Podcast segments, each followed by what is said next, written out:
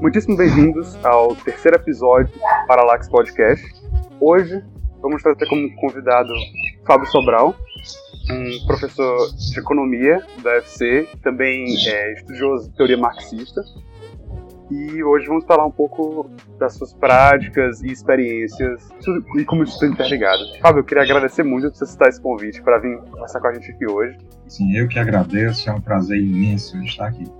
E eu queria eu acredito que não existe pessoa melhor do que você mesmo para falar quem é você é.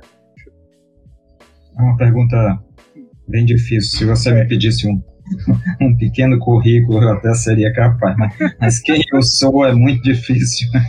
Eu sou uma pessoa muito complexa.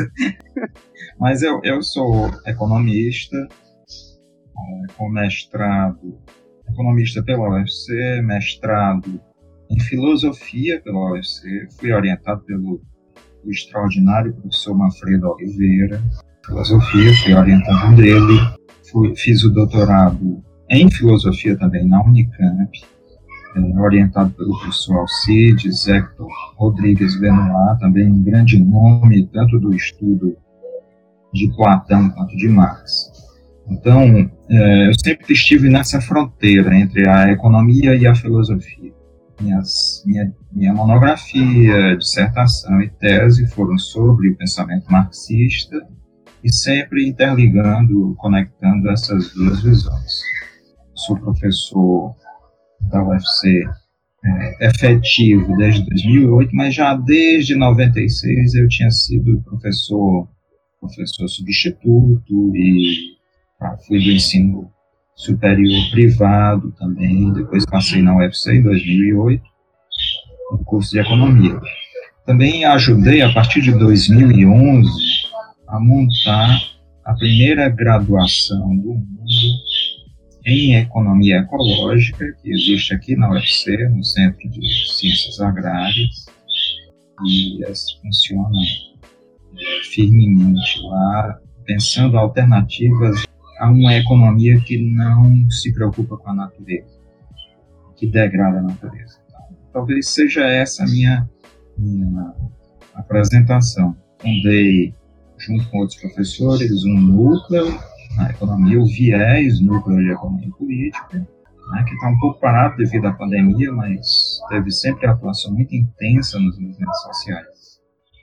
Hoje participo de um projeto que é chamado TVA Comuna, né? A gente entrevista pessoas do mundo acadêmico, entrevistas internacionais sobre a situação geopolítica do mundo. Então é um projeto bem interessante que tem me, me atraído bastante. É isso. Vamos, já que a gente já começou com essa questão de perguntas fáceis, né? De... Pode mandar ver. É, é sem piedade. Você entra com dois pés assim. a gente já manda boa tarde e já entra com dois pés na porta, totalmente. Queria que você falasse um pouco de o que, que me interessou e por que que você foi atrás tanto desse estudo entre filosofia e a economia, sempre trazendo a filosofia marxista também? O que que me interessou e um pouco desse trajeto para chegar até aí? Bem, é, é, tem um pouco da minha história pessoal e familiar, certo? História pessoal e familiar. A família da minha mãe é, chegou ao Brasil no período colonial, expulsa pela Inquisição, certo? inclusive com um dos membros tendo sido enforcado pela Inquisição. E eles vieram ao interior do Ceará, mas mantiveram certos hábitos do período em que viviam lá, em, na Europa, na Espanha e Portugal. E um dos hábitos sempre foi o, uma profunda interrogação sobre a injustiça no mundo. Né? Então, vários escritores, escritoras na, na família que se questionaram sobre isso. Na, na família do meu pai teve mais ou menos um mesmo roteiro. Então, desde a infância, eu fui formado dentro desse questionamento. Meu pai foi contra a ditadura, né? ele perdeu o emprego, certo? Então, sempre nós fomos em casa de oposição, oposição ao poder. Mas eu não tinha clareza de o que é que provocava isso. Sempre era um mistério. Isso me atraiu para a economia, para tentar entender as razões é, por trás disso tudo. Eu me lembro como hoje, uma tarde, eu peguei uns livros de uma escritora chilena, falecida há uns dois anos, chamada Marta Hanna, que é uns livros simples, muito extremamente simples, uns manuaizinhos, em que ela descrevia várias fases do capitalismo, socialismo, comunismo. E isso, e essa tarde foi assim luminosa para mim, entende? Eu não sei se você já teve dias luminosos, assim, de hum. encontrar uma resposta. E isso me atraiu para o marxismo e para a luta política. Isso foi no colégio, num colégio que era bem conservador, bem tradicional, e que inclusive tinha um professor que era agente do Serviço Nacional de Informações, que era o, o órgão de espionagem da ditadura. Então, é, lá eu já tinha alguns amigos com os quais a gente debatia sistema, e foi lá que eu recebi esse livro. E decidi fazer economia e aí, na, na economia, logo depois eu entrei numa disciplina de um professor extraordinário, extremamente severo, mas uma pessoa muito amiga, o professor Fábio Bastos, marxista 1, economia, na época se chamava Economia Política Marxista 1. E eu comecei a ler o Capital. Aí foi assim, incrível, foi à tarde também, foi outra tarde luminosa, quando eu comecei a ler do livro 1 do Capital, A Mercadoria. E me, me, me animou aquilo, eu estudei bastante e, inclusive, me tornei monitor da disciplina, né? É até um elemento engraçado, porque eu fui descobrir que monitor era remunerado depois, uns seis ou sete anos depois, eu já tinha terminado a faculdade.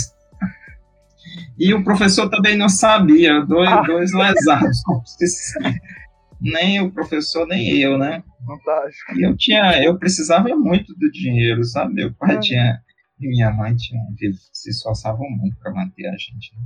Mas aí é, estudei e comecei a perceber que aquilo não era simplesmente um livro de economia, era preciso um outro fundamento que eu não conhecia, que era a filosofia, principalmente a filosofia hegeliana. Certo? E eu fui estudando, me aproximei é, vamos dizer assim, de forma autodidata da filosofia. E a filosofia foi muito interessante, porque a filosofia é um negócio extraordinário. Você lê e não entende nada, lê, lê, lê, não entende nada. Mas um dia as coisas começam a fazer sentido, certo? É, começa a fazer conexões. Aí, como a primeira conexão apareceu no livro do Marx e eu vi, aí as outras se formaram, sabe? e terminei a minha monografia. Trabalhei um autor alemão, sociólogo alemão chamado Robert Kurz, livro Colapso da Modernização. Logo que o livro chegou aqui no Brasil, eu já fui, acho talvez, um dos primeiros trabalhos sobre ele. E resolvi me aprofundar na filosofia. Me aprofundar na filosofia, fui para um mestrado aqui na UFC, né? O mestrado era a primeira turma. E uma pergunta me veio à cabeça: se o Marx fazia uma crítica ao capitalismo, é, você só faz uma crítica porque você diz assim: tem isso aqui que é errado, mas eu vejo algo que é certo, uma alternativa. E não, o Marx não podia simplesmente fazer uma crítica por uma crítica, ele precisava de uma base, né? de um ponto de apoio a partir de onde ele poderia criticar. E eu peguei os manuscritos econômicos filosóficos de 1844, né, ou chamados também manuscritos de Paris, e, e, comecei a investigar como é que o Marx faz uma crítica é, da alienação humana. Ele precisa de uma concepção de ser humano. E cheguei à conclusão de que Marx tem uma concepção de ser humano, que é a concepção de que o ser humano é o único ser que pode decidir o que quer ser. Ou seja, ele é uma autoconstrução, certo? Uma, a autoprodução humana. Nas sociedades em que nós vivemos, onde é dominado por uma classe contra outras, isso não é possível. que essa classe é quem determina o que os outros devem ser. Certo? Então, essas, essas sociedades de exploração, um ser humano explorando outros, são sociedades que não permitem a autocriação humana, a autoprodução. Por isso elas são alienadas, por isso alienadas no sentido de distante, distante de si mesmo. Dizer, o ser humano tem essa potencialidade, né, mas não efetiva essa potencialidade de ser aquilo que ele gostaria de ser, porque a sociedade o impede, certo? A sociedade o impede, ele é dominado, ele vive em grades, muitas vezes invisíveis, mas também visíveis, né, no período do escravismo. E cheguei a essa conclusão de que o Marx tinha uma concepção de ser humano que diferenciava-se de todos os outros filósofos anteriores, porque Aristóteles dizia que o ser, o homem é um animal político, né? Descartes vai dizer que o homem é um animal racional, Pascal vai dizer que é um animal sentimental, só conta Descartes, né? Hobbes, o homem é o lobo do homem. Né? Sempre há definições de fora que impedem a, a alguém decide qual é a natureza humana e defende ardorosamente aquela natureza humana. Mas o Marx ele não poderia fazer isso, senão ele se tornaria metafísico, entende? Ele não poderia definir na cabeça dele uma, uma natureza humana e tentar impor a todo mundo. Aí ele vai e cria essa concepção de natureza humana aberta, que eu chamei de circular. Tá? Circular, uma concepção circular de ser humano né, que ele estabelece dos manuscritos. Foi uma divergência danada na dissertação, as pessoas discordaram profundamente, mas foi aprovado. Aí fui para o doutorado em filosofia na Unicamp e comecei a investigar a noção de se o Marx definiu a natureza humana e faz uma crítica ao capitalismo, ele tem que ter uma proposta, uma proposta de futuro, uma concepção de futuro. Mas havia um grande preconceito porque o Marx critica muito os socialistas utópicos. E parece que ele critica os socialistas utópicos porque esses autores pressupunham um futuro. Esses autores escreveram sobre como deveria ser uma sociedade futura. Criaram utopias. Né? O próprio nome utopia é uma obra do Thomas Moros. Né? Um, um, utopia quer dizer o topos, um lugar que ainda não existe, um não lugar. Tá? Então eles pensaram na cabeça deles utopias e futuros alternativos e propuseram. Então Marx critica muito esse pessoal. Aí parece que o Marx está criticando qualquer concepção de futuro. Aí eu cheguei nas minhas investigações a, a uma visão diferente. O Marx não critica esses autores por uma visão de futuro. Ele critica esses autores porque eles possuem uma visão de futuro que preserva colunas fundamentais do capitalismo, como o dinheiro, a mercadoria, o mercado, entende? Uhum. Eles querem modificações, vamos dizer, no comportamento ético e moral das pessoas e não propuseram modificações do modo de produção. Mudanças quase estéticas, né? É, então, eles querem simplesmente que as pessoas modifiquem seus comportamentos e que a legislação proteja isso, sem mudar a natureza de como a gente vive e trabalha, certo? Sem mudar a forma de produção, o modo de produção. Aí eu coloquei isso, né? Achei esse, fiz essa tese dizendo que uma obra do Marx de 1857-58 chamada foi batizada de Grundrisse, dizendo que essa obra era uma espécie de manifesto social, um manifesto comunista, certo? falando sobre o futuro. E mostra as passagens onde ele fala sobre o futuro. Também foi, foi a defesa foram seis horas de briga, seis horas. Não foi nenhuma fácil, né? Teve um membro da banca que eu escrachei com ele, que até hoje ele não fala comigo. Eu não sei como ele me aprovou, foi. E olha que eu não sou agressivo, né? Mas ficou a divergência completa. O engraçado é que nessa banca eu chamei um amigo meu, disse, pelo menos vai ter uma pessoa que concorda comigo, né, meu amigo. Foi quem mais bateu em mim. Quase que eu acabar a amizade, mas um professor da USP, que é meu amigo, que é meu amigo. Mas quem mais bateu, rapaz? Aí eu bati nele também, foi, mas foi muito legal. Você levou legal. essa ideia do, do trabalho de conclusão de curso de ter que trazer uma ideia nova ao seu limite, né? Foi. Nem o meu orientador concordou comigo você ter uma ideia. Mas aí, tanto na dissertação quanto na tese, eu apresentei uma visão nova do Marx. E é nisso que eu trabalho hoje, certo? Apresentar esse Marx que eu vi, entende? É isso que eu trabalho. Deixa eu é fazer um comentário e uma pergunta, na verdade. É, primeiro vai ser uma das falhas na, na visualização da teoria marxista mais vejo, tanto fora do meu acadêmico quanto dentro do meu acadêmico, é uma ideia de que o marxismo ele é puramente materialista. Que quando você fala em teoria marxista, você às vezes vê uma visão de que é, ele não se preocupa tanto com o espírito humano ou com a ou com as várias ideologias humanas.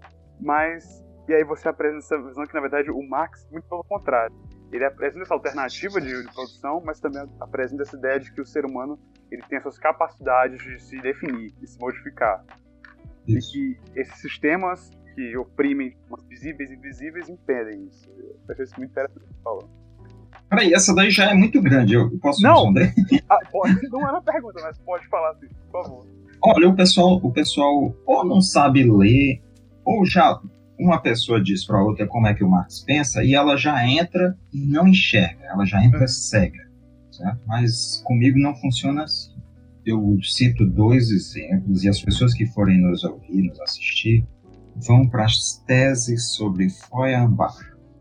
Certo? São 11 pequenas teses escritas pelo Marx e pelo Engels depois de uma cachaçada enorme. Eles tomaram, acho que em Paris, tomaram três dias de cachaçada debatendo essas 11 teses. Escreveram. Então imagina o estado que eles escreveram. Sim. Calibrado, tese, né? Calibrado.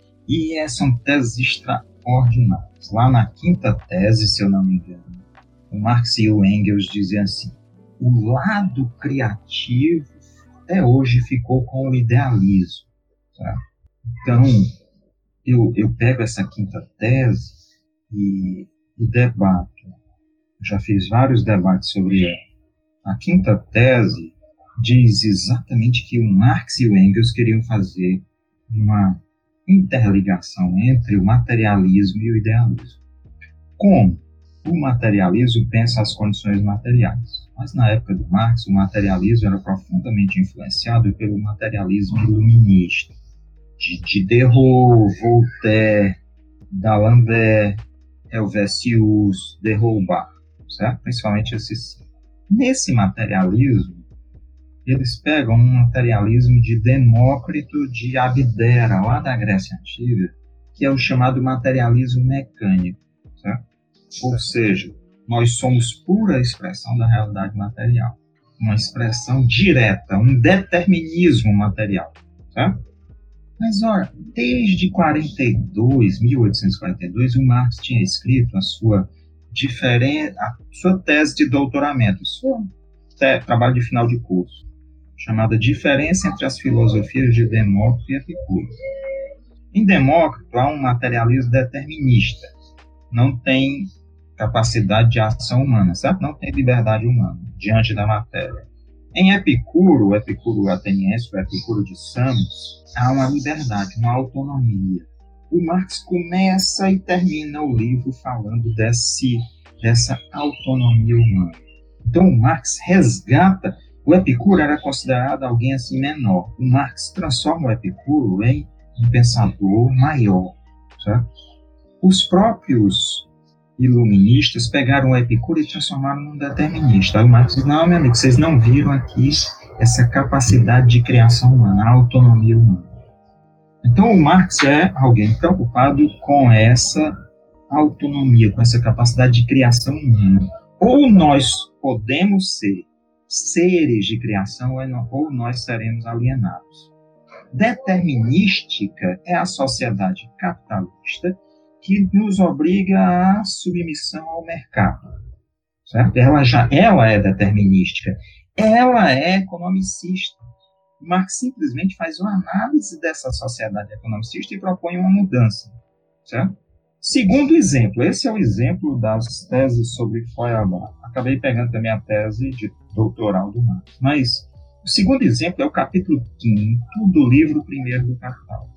Marx diz uma frase que é assim: O que distingue o pior arquiteto da melhor abelha, os dois trabalham, mas o que distingue o pior arquiteto da melhor abelha é que o arquiteto figura o trabalho em sua mente. Ele cria mentalmente antes do trabalho e não age instintivamente. Aí a maioria dos marxistas olha essa passagem e diz assim: olha aí, o Marx está dizendo que o ser humano é trabalho. Não, ele está dizendo que a abelha também trabalha. Tá? Ele está dizendo que o ser humano pode, no seu trabalho, ter liberdade e autonomia para figurar na sua mente o que ele quer fazer. Entende? Então, o Marx é essa tentativa de, de, de unidade que jamais foi conseguida na filosofia antes dele entre individualidade e coletividade. Muita gente pensa que o marxismo é a coletividade esmagando o indivíduo. Pelo contrário, a única forma de libertar o verdadeiro indivíduo, mas não aquele indivíduo agressivo contra os outros, aquele indivíduo em guerra com o mundo, é através de uma concepção do Marx, certo? Até hoje, entende? É um indivíduo. Nós criaríamos uma sociedade onde nós poderíamos permitir a todos os indivíduos escolherem aquilo que eles mais gostariam de fazer. E ao escolherem o que gostariam de fazer, eles poderiam dar o máximo de si, entende? Se tornarem, vamos dizer, uma mistura entre cientista, artesão e, vamos dizer, trabalhador manual, manual, intelectual ao mesmo tempo, entende? uma maestria, uma arte entre a ciência e a arte. É isso. Olha, eu vou, vou pegar no, na onda dessa sua resposta. A gente percebe que hoje, ah, isso muito que você falou anteriormente, com essa ideia do indivíduo em guerra contra o mundo. Nessa concepção do indivíduo neoliberal, que é essa ideia do, por exemplo, do, do Adam Smith, né, que o, o ser humano ele só ele só está sempre atrás do próprio enriquecimento ou do próprio bem, né, acima de tudo, que a gente vem nessa questão de ideia de ultra-individualismo, que o ser humano tá, só sempre está atrás do seu próprio bem-estar. E por isso que a gente vê essa defesa de um mercado e de que uma diminuição do Estado e de que não deve ter intervenção no mercado, né?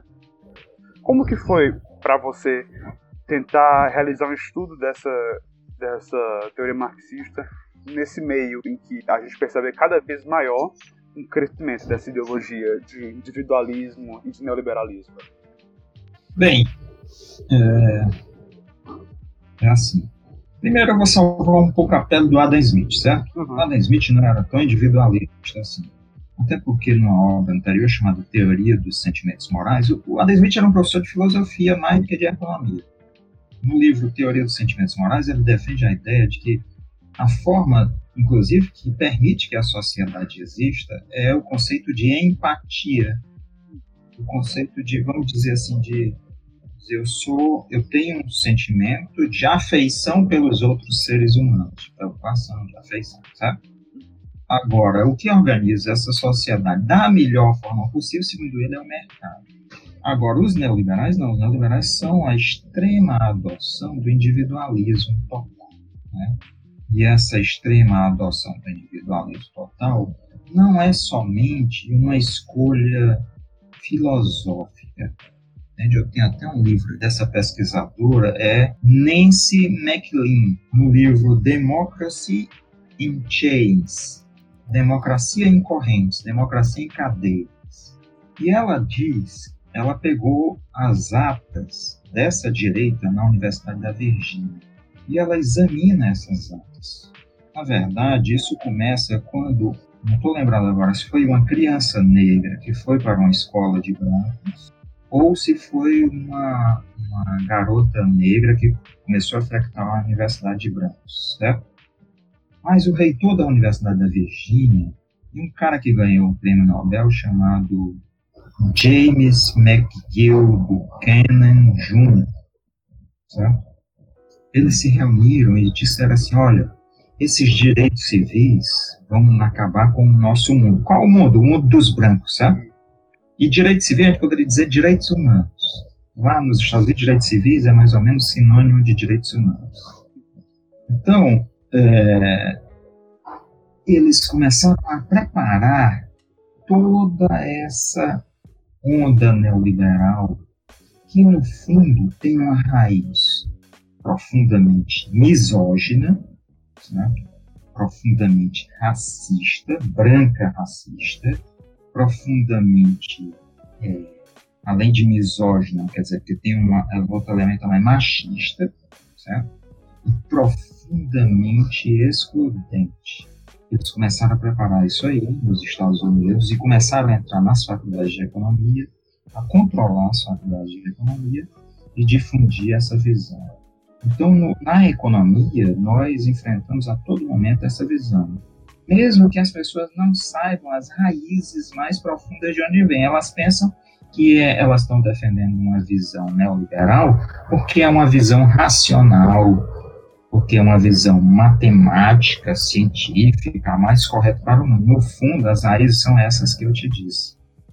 Certo? Então, no, é, eu sempre estive em minoria, entende?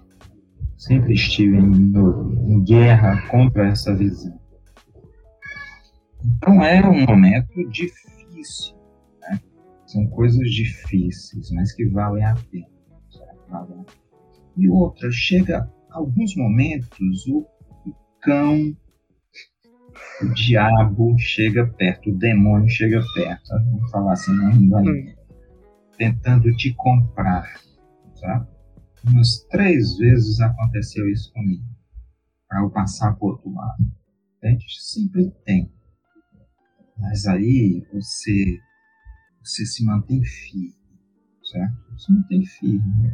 Também é preciso uma noção muito clara de que o marxismo não é uma teoria de academia para ser simplesmente desenvolvida ali na disciplina. Ela é uma forma de interpretação do mundo. Uma tentativa de buscar aquela minha pergunta lá de, da infância. Como eliminar a injustiça? Tá? Entende? Eu tenho uma das cenas mais marcantes na minha memória uma cena terrível. Havia um policial no bairro e ele, ele era de esquadrões da morte da ditadura. Certo? Ele pegou dois garotos, uns 15 anos, um negro e um branco. Tá? Pegou. Eles, essas, esses garotos só estavam passando lá no, no bairro, atravessando de um bairro para o outro. Tá? E ele pegou como se eles fossem ladrões. E ficou batendo nesses, queimando com cigarro, batendo, eles algemados, ele apontando lá, sabe? Então essa cena me marcou para. Jamais colaborar com isso, entende? Eu sempre volto a ela. Jamais me render ao poder. Jamais certo? Então, não é um caminho simples, não é um caminho fácil, há caminhos muito mais fáceis, né? Certo? Há caminhos com empregos bons e tal, e, e prestígio, e, e casas de praia, e viagens. Eu quero é a guerra. Eu não vim ao mundo para brincadeira isso é uma das poucas coisas que de verdade pode parar a perceber, né? Ou que a gente pode continuar seguindo e defender esse status quo, essa realidade que foi imposta sobre nós, ou a gente pode tentar construir algo melhor por cima disso. E eu vou, eu vou aprofundar um, pouco mais a pergunta, contextualizar ela que a gente vive hoje em dia. Desde o impeachment da presidente Dilma e chegada do, do Michel Temer no poder, até logo depois a entrada do Bolsonaro em 2018, né, a gente pode visualizar com mais clareza um crescimento dessa ideologia neoliberal. que eu falo ideologia, eu falo do conceito Slavoj Zizek. E ele vai falar que o ápice de uma ideologia é quando ela não é mais considerada uma ideologia, é quando ela é considerada a verdade e a racionalidade. Né? E no que você falou, por exemplo, do neoliberalismo, que é a gente defende entendendo que aquilo ali é uma racionalidade, né? Uma forma é, lógica de conduzir a sociedade. A gente vem vivendo nos últimos anos, desde, por exemplo, desde o principalmente quando Bolsonaro assume a presidência e entra a, o Paulo Guedes no ministério, no super, super ministério da economia, a gente vem vivenciando uma escalada na imposição de, de, políticas neoliberais, em escala federal. A gente conseguiu visualizar algumas das consequências dessa forma de governar a realidade, né? como o crescimento da desigualdade social, crescimento de é, fome, miséria, é, pessoas sem, sem, sem casa, é, queda de, da qualidade dos empregos, na qualidade de vida. Podia fazer uma lista gigantesca da, das maiores barbaridades que começaram a ser cometidas. Quando a gente vê esses aumentos de desigualdades, aumentos de miséria, nessas intensificações de políticas neoliberais, é muito, é muito fácil a gente perceber uma realidade como ela é. Certo? E é muito fácil a gente se entregar também a um sentimento de espero de aceitação, sabe? Entender o mundo é assim e a gente tem que aceitar ele do jeito que ele é conosco. E a gente só trabalha para manejar. Como que é nesse seu processo de entender o que, que causa essas coisas? O que, que financia esse projeto neoliberal? Por que, que esse projeto neoliberal é trazido à frente com tanta força? Entende? A quem, e a pergunta mais importante, a quem esse projeto neoliberal está trazendo lucro, está ajudando? Eu vou dividir uma parte da resposta no mundo e uma parte no Brasil. Tá? Primeiro, eu quero afirmar que não foi um impeachment, foi um golpe contra a Dilma, um golpe. Bem, é, reconhecido até, até pelo Temer. Sim. Reconhecido até esse, esse foi o máximo, né? Quando o cara quer assumir depois reconhecer como golpe. É. Mas é assim, eu, certas coisas eu não posso dizer, porque senão seria processado. Claro. Mas eu vou dizer algo. Vou dar indicativos para as pessoas que vão nos ouvir. A primeiro, Paulo Guedes e suas políticas neoliberais. Eu queria perguntar a ele quem comprou a BR Distribuidor, porque existe um contrato confidencial que não pode ser aberto. Quem comprou a BR Distribuidor? Por quanto comprou? Quem são os sócios? Por que o Brasil vendeu a BR Distribuidor e agora está pagando 3 bilhões de reais para usar os gasodutos? Né? Algumas pessoas falam que o preço de venda foi de 3 bilhões e agora está pagando 3 bilhões só pelo aluguel para o gás passar. Quem está ganhando com isso? Outra, gostaria de perguntar a ele e ao presidente do Banco Central: quem está fazendo o preço do dólar subir? Estava 5,72, 5,71 na sexta-feira. Hoje eu não olhei. Aí o Banco Central vai e vende toda semana, Carlos, 3 bilhões de dólares a baixo preço. Quem está comprando esses dólares a baixo preço? Tá? 3 bilhões por semana. Quem está ganhando com a diferença? Ele compra a baixo preço e vende a alto preço. Vamos dizer que ele compra a 4 reais o dólar do Banco Central e vende a 5,70. Em cada, certo? Em cada negociação dessa, ele ganha um dólar e 70 certo? por cada negociação. Imagine quem, quem está ganhando isso. O que é que um analista do mercado foi disse assim: parece que o governo quer que o dólar suba, eles ficam jogando gasolina no mercado. Toda vez que o Bolsonaro diz uma besteira, o dólar sobe. Tá? E ele diz essas besteiras só por dizer ou ele está olhando o mercado de dólar? Quem está ganhando com o mercado de dólar? Sabe? Quem é que vai vender uma empresa como a Eletrobras? A Eletrobras dá cerca de 10 bilhões de reais de lucro por ano. Quem vai vender a Eletrobras? Por que preço? Certo? Entende? Quem, por que, que deram 1 trilhão e 300 bilhões de, de reais para os bancos nos três primeiros dias da pandemia, o Paulo Guedes deu, e saiu, quando ele decidiu, no mesmo dia entrou. Agora, para o auxílio emergencial, é não tem. Imensa, imensa dificuldade, né? Então, quem está vendo? Será que é neoliberalismo mesmo? Será que não há outros interesses pessoais? Certo? Quem foi que comprou um certo. Quando gravaram a reunião. Não, o, o Bolsonaro disse que ia demitir o presidente da Petrobras. Houve uma reunião de ministério junto com o Bolsonaro. Uma pessoa saiu, foi ao mercado, comprou um, um monte de ações na baixa e vendeu dois dias depois, ganhando cerca de 30, 35 milhões de reais em dois dias. Então, é neoliberalismo mesmo. Sabe? Entende? Quem é que está por trás de outras operações super estranhas, principalmente de marketing e propaganda? Né? Bem, essa é a primeira resposta sobre o Brasil. Certo?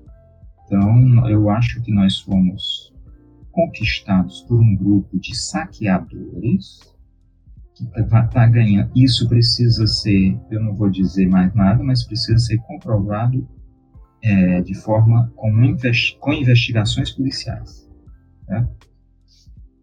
A segunda coisa sobre o mundo: quem financia no mundo? Aí é o livro que eu estou escrevendo agora. É um livro que também de, geralmente ninguém vai concordar. Para mim, o capitalismo é um negócio selvagem. O Marx dizia no Capital, no capítulo 24, a assim chamada acumulação primitiva, né? tem várias traduções. Ele disse que o capitalismo é sangue e lama por todos os poros. Capitalismo, a gente eles difundiram a ideia de que capitalismo é democracia, burguesa, liberdade de expressão, sabe? Respeito à legislação. Não é nada disso. O capitalismo, com medo, foi sendo domesticado. O capitalismo é aquele. A face real do capitalismo é aquela que chegou aqui e tratou com as nações indígenas. Certo? É aquela que chegou aí, o que hoje a, a América Latina, a espanhola, ou o México, a América Central. O capitalismo é aquele que chegou lá no que hoje são os Estados Unidos.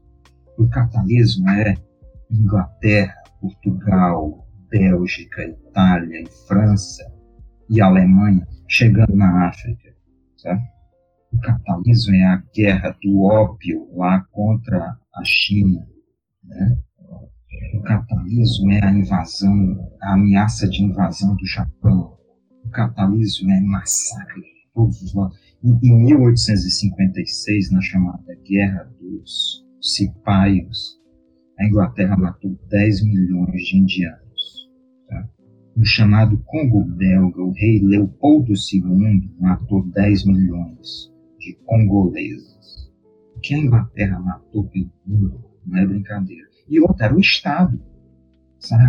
o liberalismo é tão bonito. Liberalismo, coisa nenhuma, sempre foi o Estado e o capital juntos, massacrando, sabe, esfolando. Né? Os ingleses eram chamados demônios de olhos azuis pelo mundo, sabe? Então, o capitalismo era isso. Mas foi havendo revoltas populares, porque a situação era tão ruim também dentro do capitalismo, foi havendo revoltas populares e o capitalismo foi sendo domesticado em alguns locais. Certo? Imagine aquele monstro fedorento, vestido com roupas chiques, certo? e vigiado. Mas o capitalismo sempre tentou se libertar disso e voltar ao seu estado original. E ele se libertou em do mundo. Basta ver no norte da África o que é que Estados Unidos e França e Inglaterra fazem o que eles fazem há muito tempo no Oriente Médio, o que fazem no Afeganistão, o que fazem no leste europeu, o que fazem por aqui. Então o capitalismo ainda é aquele monstro em busca de lucro, independente de que o capitalismo abandonou a filosofia, abandonou inclusive os princípios éticos. Uma ideia de metafísica, não foi porque ele era superior, não. É porque para ele isso aí atrapalhava. Você ter sentimentos humanos, isso atrapalha os lucros. Então quem financia a direita é isso. É esse objetivo de voltar ao lucro mas Por isso nós temos uma sociedade que tem no mundo o maior nível de concentração de renda de todas as épocas, de toda a história humana. Então, você tem um bilhão de pessoas que vai dormir à noite com fome no mundo, no período onde mais se produz comida. Então, o capitalismo é essa selvageria. Eu, inclusive, não é selvageria, falta às vezes até nome, sabe? Porque selvageria lembra selva, as nações indígenas tinham certas regras, o capitalismo não tem regras. Entende? É esse mundo cruel e sanguinário. Eu recomendo, inclusive, alguns livros. Um é esse aqui, Há Grandes Pensadores Hindus. Esse aqui é um deles, Shashi Thakur, atual. Inglorious. Aí aqui embaixo não dá para ler, mas o que The British did to India? que a Inglaterra, o, o Império Britânico fez na Índia. Certo? Esse é um. Outro grande pensador hindu é esse Kalyan Sanyal. Rethinking Capitalism Development. Acumulação primitiva, gover governamentabilidade e pós capitalismo pós-colonial. Recomendo um cara que tem, inclusive, uma biografia chamado Garrett Stedman, ixi, esqueci o nome dele, mas é o livro que mostra os miseráveis em Londres. Outcast London, certo? Em português seria, em português não, em cearense seria assim, a mundiça de Londres, certo? Uhum. Mundiça de Londres, Outcast London. Aí nós vamos ver como é muito recente, certo? Muito recente essa a forma real do capitalismo. Então, o livro do Engels, A Situação da Classe Operária na Inglaterra, demonstrando o que era o capitalismo. Em 1845, a situação era tão grave que os industriais ingleses exigiram que o parlamento proibisse a emigração. Ninguém podia sair. É porque as pessoas morriam de fome a média de vida era de 38 anos, a expectativa, certo? E as pessoas estavam faltando braços para a indústria. Então teve uma época que eles proibiram as pessoas de irem para outros países, de irem para os Estados Unidos, por exemplo. Aí eles criaram mecanismos para impedir esse nível de exploração tão brutal, sabe? Isso foi o parlamento britânico. Marx usa esses materiais também no Capital e o Engels Nesse livro, A Situação da Classe Operária na Inglaterra, a classe trabalhadora, descreve. Então, o, hoje essa direita, ela fala em filosofia, em racionalidade, em uma concepção superior. É tudo conversa fiada. No fundo, é um desejo de retorno a esse capitalismo cruel e sanguinário. Certo? A gente percebe a conversa fiada quando um dos maiores pensadores, aqui eu coloco aspas, quilômetros, do, da filosofia da direita brasileira é o Olavo de Carvalho, né? que é. Me faltam palavras para escrever ele e o trabalho dele. É, é uma pessoa chula, né? Chula, né?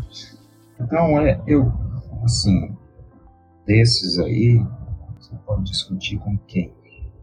com esse McGill Buchanan, certo? Com, com esses pensadores aí, Hayek, Mises e tal. Esse pessoal que é mesmo é o retorno à miséria espalhada para todo lado, entende? É isso aí. É. Fábio, já que a gente está nessa parte dos assuntos leves, né? É, eu queria continuar no, último ponto nessa, nessa parte da, do estado que a gente se encontra hoje em dia e falar um pouco.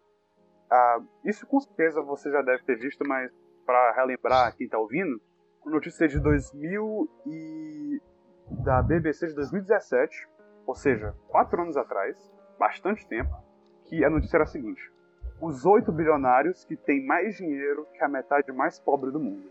Né? Ou seja, isso só piorou nos últimos anos. Né? A, a concentração de renda ela só aumentou últimos anos. A gente percebe hoje em dia, no estado da realidade capitalista, de que a gente chegou a um, a um ponto de. Como eu digo, um ponto de divisão. Por um lado, a gente encontra é, problemas e a gente vê claramente que esse modo operante capitalista não vai conseguir resolver. Um deles é o aquecimento global. E um segundo problema que a gente pode dizer agora, que é um problema que, se você pensar friamente, é um problema de escala muito menor, mas que esse problema de escala muito menor conseguiu fazer um caos social, é a Covid, ou uma, uma única doença que conseguiu paralisar todo o funcionamento do mundo. Só no Brasil já matou, até agora, né, 370 mil pessoas.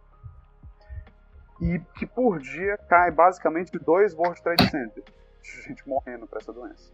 Então, a gente percebe que a gente chegou no ponto de que essa forma de produzir a realidade como a gente entende, ela não, ela não consegue superar esses problemas. Né?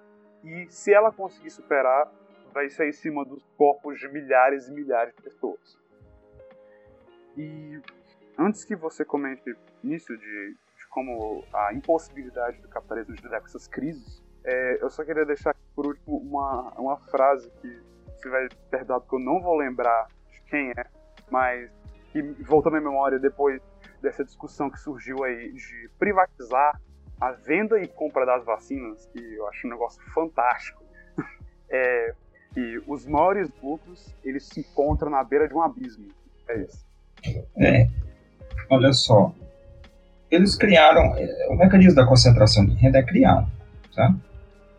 Inclusive, há uma série de autores, principalmente franceses e italianos, que trabalham biopolítica, que trabalham com endividamento.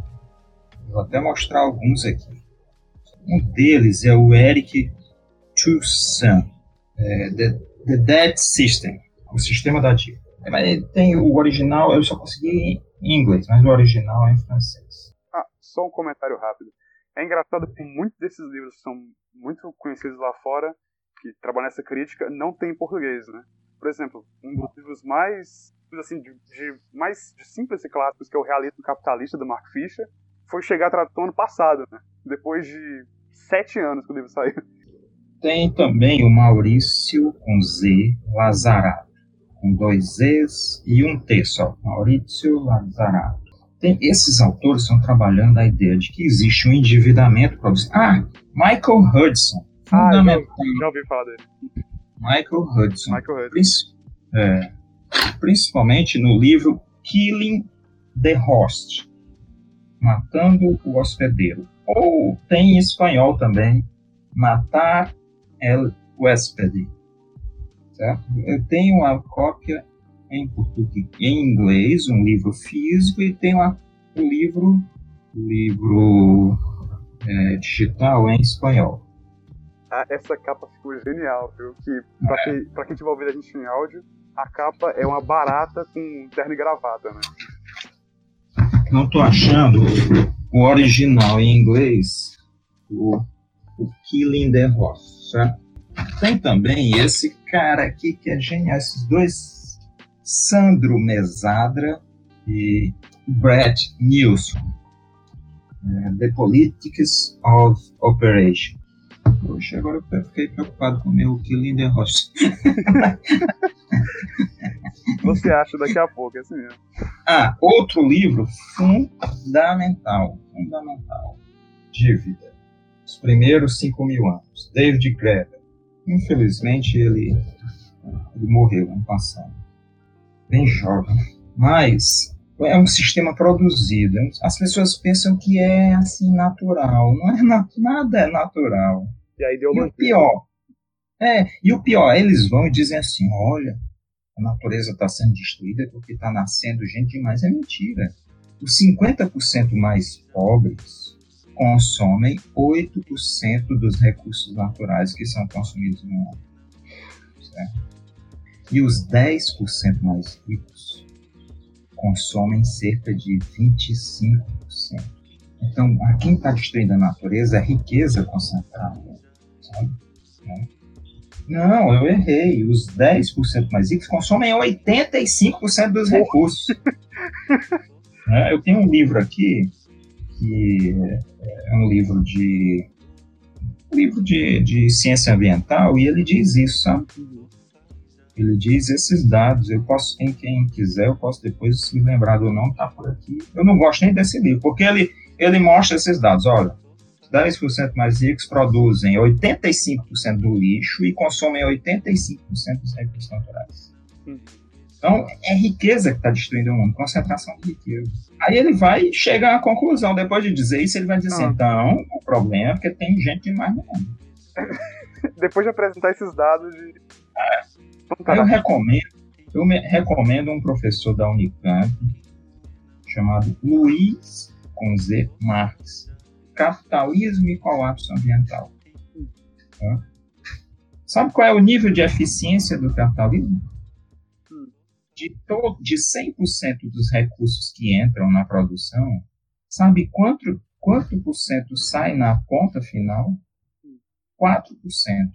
No máximo 7%. O resto é lixo. Então é um sistema que produz de 100% dos recursos que recebe, ele produz de 97 até 93% de lixo. Ah, perdão por interromper. Sem contar, claro, com a quantidade dessa pequena porcentagem que é produzida, que é utilizada para especulação financeira, que é Sim. é deixada de lado e é perdida. Sim. Então, é, é um negócio impressionante, mas há um discurso, aqui eu tenho o Luiz Marx, há o discurso da eficiência do capital, sabe? discurso de uma completa eficiência do capital. Ele é absolutamente ineficiente, destrutivo, né, criminoso, agressivo. Certo? Outro é um autor, eu esqueci agora o nome dele, é Big Farms Make Big Flow. Grandes fazendas fazem grandes gripes, certo? ele também escreve The Dead, sobre o Covid-19, ele escreve The Dead Epidemiologists, os epidemiologistas. Tá? Então, nós caminhamos para o colapso. Na verdade, eu sou um estudioso das teorias do colapso. Tá? Eu estudo vários autores que falam sobre o colapso e muitos deles estão dizendo, estão falando do colapso que se aproxima. Tá? Muitos, muitos há várias indicações de que a sociedade vai, em algum momento, entrar em colapso. E aí não, não tem uma divisão entre direita e esquerda, não. Esses grupos, na verdade, estão analisando água, solo, certo? É isso. Então, esse sistema não tem futuro. Se eu escrevi sobre o futuro na minha tese, esse sistema não tem futuro. É isso. Fábio, eu vou fazer uma pequena mudança de foco agora. Eu queria falar um pouco texto que você escreveu para o Diário do Nordeste, que foi publicado em 12 de março. O texto é Preciso que tudo mude, certo? E nesse texto você vai falar das formas que nos Estados Unidos está sendo dado esse subsídio, porque após a perda de direito trabalhista e a diminuição dos salários e qualidade de trabalho, os governos estão começando a dar subsídios de subsistência dos indivíduos. E, como no exemplo na China, está começando a ter, eles estão fazendo essa ideia do welfare state clássico, né? De aumentar a quantidade de gente na classe média através das regulações. E, e aí, esse, esse, é um ponto que eu achei incrível no final do texto, foi o seguinte. Em vez de defender um formato ou outro de manutenção desse sistema, você vai fazer uma referência que é a seguinte. É, aí, vou parafrasear aqui, você fala. Parafraseando magistral Tomassi de Lampedusa, por meio de seu personagem Príncipe Salina, em Leo, O Leopardo, é preciso que tudo mude para que permaneça como está. Certo? Então você está representando aí essa questão de o capitalismo como um sistema que autodestrutivo, que está sempre em crise, mas ele consegue, por, por, essa, por esse estado dele de autodestrutivo, ficar se adaptando para permanecer do jeito que está. De uma forma ou outra um pouco diferente. Sabe? Você podia falar um pouco disso? É, eu, eu escrevo a cada 15 dias no sábado, aos sábados no Diário Nordeste. Eles me convidaram, certo? Uhum. Só que tem um número muito pequeno de caracteres com espaços. Então os textos têm que ser muito concisos, né? O último foi é, o naufrágio iminente. Tá? Foi o último, dois sábados atrás. Então eu venho escrevendo desde o ano passado. Né? E o capitalismo é aquilo. O Marx escreveu uma frase, escreveu uma, uma frase que diz assim: eles na verdade discutem, ele e o Engels discutem no Manifesto Comunista. O capitalismo precisa revolucionar constantemente as suas condições ou ele desaparece. É tudo que é sólido desmancha no ar. E há inclusive um grande historiador americano, Marshall Berman, que, que, que tem esse, um título desse e analisa a configuração das, das principais cidades do mundo. Mas o príncipe Salina, o Lampedusa, ele analisa a passagem de um modo de produção para o outro na literatura, certo? E o Leopardo é isso. Está havendo uma mudança, a Itália está surgindo, a Itália não era unificada, né? E era preciso que tudo mudasse para que o poder permanecesse. Tudo fique como está. Tá? Então, o capitalismo hoje ele ele está com a corda no pescoço, principalmente o Império Americano, o que eu chamo de ponte atlântica, a ponte Londres-Nova York. Na verdade, mais restrita ainda, a City, que é o centro financeiro londrino, a City de Londres e Wall Street. Essa é a ponte atlântica. Eles criaram um mecanismo desde 1913, né, e que é um mecanismo extremamente monetário, financeiro, e esse sistema está perto de ruir. Um novo império surge no Oriente. Né? Esse novo império surge e ameaça o poderio. Entende? E o modo é o seguinte: imagine, nesse último texto eu digo, segundo dados do banco JP Morgan, né? JP Morgan em 2030 haverá cerca de um bilhão de pessoas em camadas médias na China. Então, o centro do consumo do mundo vai mudar para a China.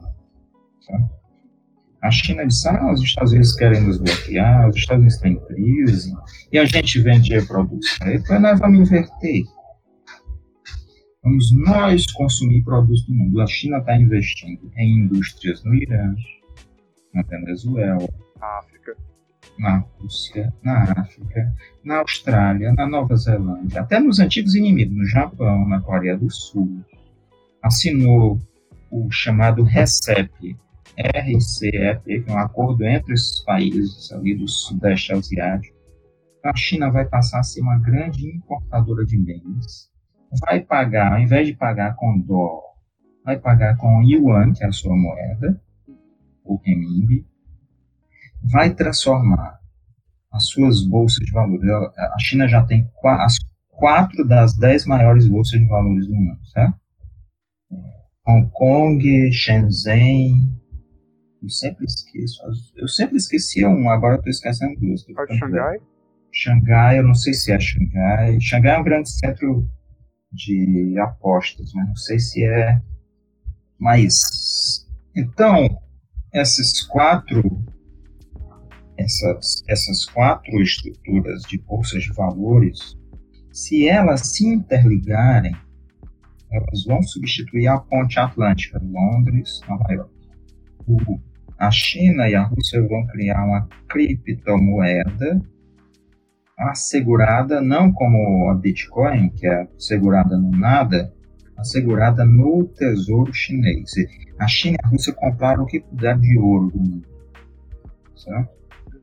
Então, eles vão assegurar uma moeda digital, vão criar esse sistema financeiro e vão se tornar os maiores importadores do mundo.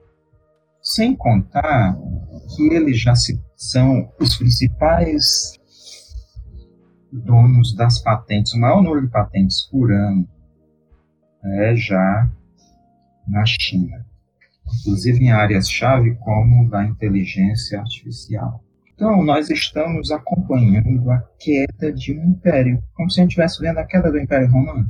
Só que não existe invasão, é uma queda gradual, certo? Uma queda gradual. E a gente pode isso até pelo sistema político deles, né? Que, Sim. que mesmo com, a, que, com o Trump, que foi uma cisão gigantesca dentro, e mesmo com Joe Biden isso continua, visivelmente. É. O Biden partiu para. É o que eu digo nesse meu último artigo, do naufrágio iminente. O Biden partiu para o desespero. Eles criaram o maior programa de distribuição de renda desde o, Frank, desde o New Deal, tá? para tentar salvar o papel de protagonismo da economia americana. Aí eu termino perguntando: será que não já é tarde demais? É isso. É, agora que a gente já falou da, da sua origens, seus interesses, tudo. E também falamos de um pouco desse sistema que está em constante crise, em constante mudança, que é extremamente danoso. Eu queria falar um pouco agora da alternativa, né? que é sempre importante quando a gente traz uma, alguma crítica a tanto sistema capitalista como qualquer sistema vigente, que a gente traga uma opção de saída, porque senão a nossa crítica ela fica é, rasa, a gente critica por criticar. E eu queria começar me perguntando, sabe, você participa de algum tipo de movimento político, alguma, é, alguma coisa que você queria trazer aqui? É assim, eu já fui de organizações, organizações clandestinas, organiz, diversas organizações. Né? Uhum. Era vigiado e tal. Eu, eu hoje, eu participo, como eu disse, desse projeto público que é tem uma TV no YouTube, a TV A Comuna, e um blog chamado A Comuna Revista de Crítica Social. Não é um partido. Tá? Eu mesmo me coloco ao serviço de organizações políticas para o debate. Eu não tenho discriminações por grupos de esquerda que não concordem com minha visão. Tá entendendo? Não tenho. O meu papel é tentar formar. E eu acho que o grande inimigo é o capital. Com esse não dá para colaborar. Com a extrema-direita, com o capital, não dá para colaborar. Mas os grupos de esquerda, teve assim um vernizinho de esquerda, eu, eu acho. Tem esperança, né? Esperança. Então, eu acho que há, há é esse o objetivo e tenho também uma, propostas eu venho pensando, como eu disse, eu sempre pensei o futuro e não a mera crítica, né? Eu queria saber por que, é que o Marx pensava. Né? Eu acho que há, há soluções. Uma delas é a criação, não de empresas estatais, como o pessoal pensa.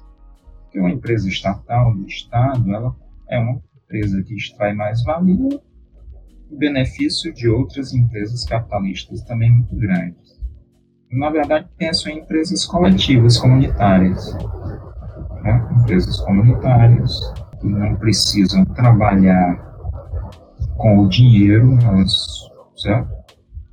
que inclusive a gente na economia ecológica diz que faça um cálculo do que pode ser gasto da natureza, certo? O que pode se recompor, você tem uma área aqui onde tem peixes, você não pode pescar tudo. Porque o lucro diz isso, pesque tudo e tenha lucro máximo, né? Pesque o máximo que você. É, mas aí você destrói. Então você só pode tirar aquilo que pode se recompor, que se chama de resiliência ecológica. É, e só para comentar, a gente vê, até mesmo esse exemplo do peixe que você está trazendo, as hum. crises na indústria de pesca que a gente apresentou hoje nessa desde a década passada de cada uhum. vez mais uma escassez dos tipos de peixe que são constantemente pescados sem nenhuma regulação ou limitação. É. O atum azul eu acho que está extinto. Pois é. Então, é assim, na verdade, você tem que ter essa resiliência, certo? Não produzir para o né? não produzir, porque o único critério de eficiência que se tem é o critério de eficiência de dinheiro, não é o critério de eficiência humana, tá? Entende? Então, você tem uma árvore, a árvore vale 200 reais, você cortou a árvore e paga 200 reais, mas substitui os pássaros que se alimentavam e se abrigavam lá, substitui os mamíferos, substitui os insetos, os micro-insetos que nós nem conhecemos, estamos começando a conhecer agora. Né? O solo, a água. Então, dinheiro substitui isso. 200 reais substituem a proteção do solo que ela faz, a, infiltração da água, né? Uma fauna que ela protege, tá entendendo? Então é, é uma, nós precisamos mudar para um sistema de medição da eficiência em variáveis biofísicas e humanas, e não variáveis monetárias. Né? Acho que o mercado pode ser extinto na maior parte das coisas. Para que esse negócio de bolsa de valores? que bolsas de mercadorias e futuros? Esse... O que ela produz, Hã? né? É, para que esse sistema de dívida pública? Você sabe, tem 30% da. Olha, a renda já é baixa no Brasil, porque caiu tudo, né? 30% hum. da renda dos brasileiros e das brasileiras hoje é entregue nos bancos. Certo? 30%. Então é um sistema totalmente pirado e que faz uma força danada para dizer que é normal. Certo? Então, minha alternativa é nós pensarmos formas, primeiro, de colaboração humana, seres humanos, nós temos que, nós temos que finalmente nos ver como seres humanos, certo? como uma humanidade só. Até porque a natureza é, não reconhece fronteiras. Não reconhece etnias, raças, nada. Não, não, a natureza não conhece nada disso. E essas etnias e raças são uma diferença tão superficial que o projeto Genoma tem demonstrado isso. Né? Tem mostrado a absoluta superficialidade da, dessa ideia são ideias ridículas, né? Sabe? Então, nós precisamos de uma humanidade. A humanidade significa que os, a capacidade individual vai ser esmagada? Não, que eu já defini. Que, que a capacidade cultural vai ser esmagada, de certo? Não, pelo contrário, todo mundo se enriquece. Agora, nós não podemos ter mais esse sistema de guerras, né? Mas é impressionante, impressionante quanto isso é custoso manter esse sistema de vigilância, de guerra, sabe? De espionagem, de assassinatos. Né? Isso tudo aí isso tudo é contraproducente. Se a gente desse uma limpada nisso, a humanidade ia é, respirar novos ares. Literalmente. Literalmente. É, um segundo ponto, hoje em dia, muita gente trazendo como exemplo é, Suécia, Dinamarca e essa esse ideal da, do capitalismo controlado pelo Estado e um estado de bem-estar social. E aí eu vou trazer, embutido nessa pergunta, uma coisa. Mas a gente também descobre que muitas vezes esses sistemas que são financiados de um capitalismo controlado de bem-estar social são muitas vezes financiados por imperialismo, por controle de produção em países pobres, é, extração de riquezas de países mais pobres. E então, como você vê muito, é, a visão de muita gente trazendo que a gente precisa reformar o sistema? Bem, é assim. O pessoal disse, ó, oh, o milagre japonês. Ah, a gente às vezes com medo que a União Soviética tivesse influência no Japão, jogou dinheiro pesado ali para transformar o Japão. É. jogo cá e transformou no que é o Japão, certo? É, um problema geopolítico, certo? Em 1950, mais ou menos, a, a, o Japão estava num dos menores níveis de vida do mundo. Como veio o perigo soviético, eles retomaram, certo? A Coreia do Sul a mesma coisa. Até a reforma agrária os Estados Unidos fez na Coreia do Sul até reforma agrária. Imagina. Aí, no Suécia, Noruega, Dinamarca, do lado da União Soviética, certo? vamos manter um nível de vida altíssimo. Na Europa Ocidental, a mesma coisa. Era preciso, né? Mas no resto do mundo, se você pegar um, tem um escritor, um economista sul-coreano chamado Ha Jun Chang um livro que tem em português chamado Chutando a Escada. Então esse pessoal subiu para andar em cima e chutou a escada para ninguém mais subir. é. Entende? Então, é, quem talvez suba agora é a China. Certo? Por que a China vai subir? Aí eu peguei a lei de joint venture chinesa. Certo? Inclusive escrevi num artigo também aí no, no Diário Nordeste. Aí essa lei de joint venture chinesa dizia o seguinte: toda empresa que quiser se instalar na China deve fazer um contrato de parceria com a empresa local. Certo? Hum. Todo. Não estou achando. Ah, tá aqui. China e Brasil, sucesso e fracasso. Certo? China e Brasil, vírgula, sucesso e fracasso. Toda empresa que quiser se instalar na China deve fazer parceria com a empresa chinesa. Toda empresa estrangeira que tiver na China só pode remeter 25% dos seus lucros para suas matrizes. Toda empresa que quiser se instalar na China tem que repassar integralmente a tecnologia. 5 mil anos de história, 5 mil anos de sofrimento, de dominação, de, de, de poderio. Os caras são espertos. Aqui no Brasil, as empresas. O, o João Goulart quis instaurar a proibição da remessa de lucros ao exterior das multinacionais e caiu. Tá? Então, é, os países, esses países que dão certo do capitalismo, eles têm condições muito específicas, certo? muito específicas, que permitem que eles tenham, sejam uma espécie de vitrine de esperança para o mundo. Com um imenso sistema de apropriação de riquezas pelo mundo levando para esses locais. Certo? Então você tem empresa aqui, uma empresa aqui no Ceará, no interior do Ceará, que quer explorar urânio, tá? pegar o urânio, botar em caminhão, o urânio vir pela estrada até o porto do Pecém, passando por todo o canto aí com urânio na carroceria, mandar urânio, certo? Para sair no navio daqui, vai até a Holanda, transforma no que se chama bolo de urânio, depois vai para acho que para a Alemanha, transforma numa pastilha, depois vem para o Brasil para ser usado em usina nuclear. E é revendido por 50 vezes o preço. Então, excedente, entende? e o excedente, vai ganhando no excedente nessa nessa multiplicação. Você vai para um país desse europeu, aí você fica impressionado, a gente fica, a gente é brasileiro, fica meio abestalhado, assim, olhando, puxa, que coisa maravilhosa, Paris, né?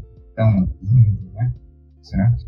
Mas é, imagine o que foi isso. Olha, o Winston Churchill, primeiro-ministro britânico, matou 3 milhões de indianos de fome foi é, ele, legal. Ele, ele pegou o arroz da Índia e levou para a Inglaterra durante o período da Segunda Guerra Mundial. Certo? Então ele dizendo que é um preço a pagar porque os indianos estão sendo protegidos. Certo? Protegidos contra eles mesmos, contra os ingleses mesmo. É. Todo bandido diz isso, olha, me dá o dinheiro senão eu te mato. Certo? Estou sendo bons. Eles eram vistos como uma raça inferior. Né? O próprio Isso. Churchill escrevia que eles eram uma raça inferior a eles, que estavam fazendo o favor de trazer uhum. conhecimento ainda. A civilização. A civilização. É. Isso aí, o, dois grandes autores, o Eduard Said, Edward com, com W, né? Said, escreve, e o, que é um palestino que ensinou na Inglaterra, e o, acho que é argelino, Albert Memmi, M é Albert, né? Uhum. M é M é M M. Retrato do colonizador seguido de retrato do colonizado, uma coisa assim. Uhum. Tá? Um prefácio do Jean Paul Sartre. Tá? Então, é, esses capitalismos que deram certo, primeiro eles são insustentáveis, certo? Sustentar, porque se, se as pessoas tivessem o padrão de vida que tem lá, precisaria de cinco planetas Terra. Tá? Não tem condição. Segundo, eles têm uma, uma necessidade geopolítica. Entende? Isso aí outro dia a gente pode discutir, até historicamente, começa lá em Bismarck, lá na Alemanha do século XIX. 1870, o Bismarck elaborou essa ideia de um Estado social com medo dos socialistas, entende? Terceiro, isso é insustentável do ponto de vista ambiental. Insustentável. Certo? Então nós precisamos pensar uma outra forma. Entendeu? Pensar outra forma. O Brasil foi o país que mais cresceu no século XX.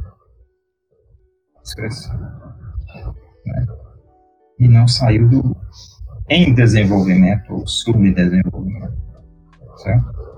O próprio Celso Furtado, né, no livro em 74, ele chama a atenção para isso, o mito do desenvolvimento econômico.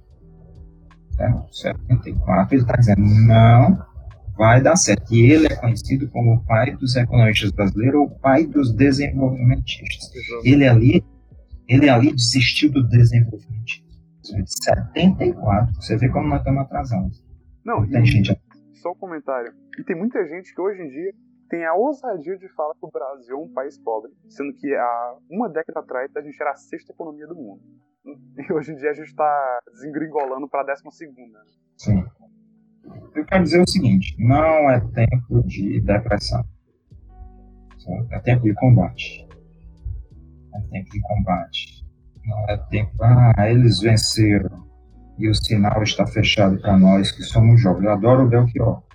Mas eles não venceram ainda não. Certo? Eles não venceram. E nós temos que ter ousadia. Agora, o trabalho científico as pessoas querem somente passeata, aquele negócio chamativo, você com bandeira, tirar foto, tirar selfie na passeata, certo? E olha, puxa, né? Não, nós temos que um trabalho de estudo, certo? debater, formar grupos que debatem. E hoje a gente tem as ferramentas, você nem sai de casa, né? Debater, discutir alternativas, ver outras formas, fazer outras leituras. Nós, nós precisamos achar uma saída, certo? É tempo de guerra, é tempo de combate. E o combate não é a gente lá como só um combate em que nós oferecemos nossos corpos para briga no meio da rua. Não é isso. O combate hoje é essencialmente do pensamento, certo? Do pensamento. Então, vamos, vamos à luta, vamos ao combate. Perfeito. E eu queria complementar é, parafraseando o Mark Fisher, que com ele fazendo uma. usando as próprias palavras da Margaret Thatcher contra ela, né? Naquele momento que a Margaret Thatcher falou que não há alternativa, ele vai dizer que no momento que não há alternativa é quando tudo se torna possível. Exatamente. Exatamente. Isso é, é Sun Tzu. É Sun Tzu? Não sabia. É, é a arte da guerra. A arte da guerra, Sun Tzu diz: quando você não tem nenhum caminho, então você tem todos os caminhos. Eu fui entender esse negócio um dia desse. Foi. Um dia desse, porque eu entendi quando você. Vamos lá, você perdeu uma visão de mundo, certo? Você estava preso por uma ideologia, vamos dizer assim. Agora você está livre para pensar. Né? Quando desapareceu um caminho, todos os caminhos são possíveis. Você ficou com todos. Porque o caminho aí você fica ali, todo mundo andando no caminho, certo? E as pessoas estão acostumadas a isso, né? Não, era manifestação, é isso, é aquilo. Não, não nego essas formas. Mas nós estamos numa outra forma nós precisamos combater. Tem, imagine quantos jovens estão sendo bombardeados em escolas públicas, privadas, por esse por essa peste que é o Olavo de Carvalho. Certo? E a gente. Aí a gente, não, a gente quer a forma tradicional, é o partido, é o. É o quem quer ser partido, ótimo. É a nota de repúdio, né? É a nota de repúdio. Estou onda a nota de repúdio. Vai. É, nota de repúdio. Não, mas tem que ter outras formas. Nós temos que ganhar o debate. Certo? O debate. E não é debater nos termos deles, é controlar o debate. Não, não isso é. é não, e, e outra, permitir que as pessoas pensem. Eles não permitem que as pessoas pensem, eles querem desenvolver uma forma. Nós temos a possibilidade de oferecer às pessoas uma coisa extraordinária, que é a liberdade, a autonomia. Eu gosto do nome autonomia. E nesses, e nesses momentos extremamente críticos de crise, como a gente está vendo no Brasil e no resto do mundo, acho que a única liberdade que realmente nos resta é a liberdade de poder pensar. Né? Isso, exatamente. Exatamente. Não, ninguém pode te tirar essa. E essa é a mais perigosa, porque te mantém firme, certo? Você que é da psicologia, ontem eu estava lendo um livro da Marie-Louise von Franz. É, aí era um texto, eu acho que o nome é O Sentido da Vida, uma coisa assim. Aí ela diz, né, que uma, uma senhora chegou até ela e sofria muito, não sabia por que. Ela foi e disse, ah, você sofre para Deus. Aí aquela mulher encontrou um sentido para viver. Né? Se você pensa e sabe, mesmo que você tenha muito sofrimento, muita pancada, mas você tem um sentido para viver.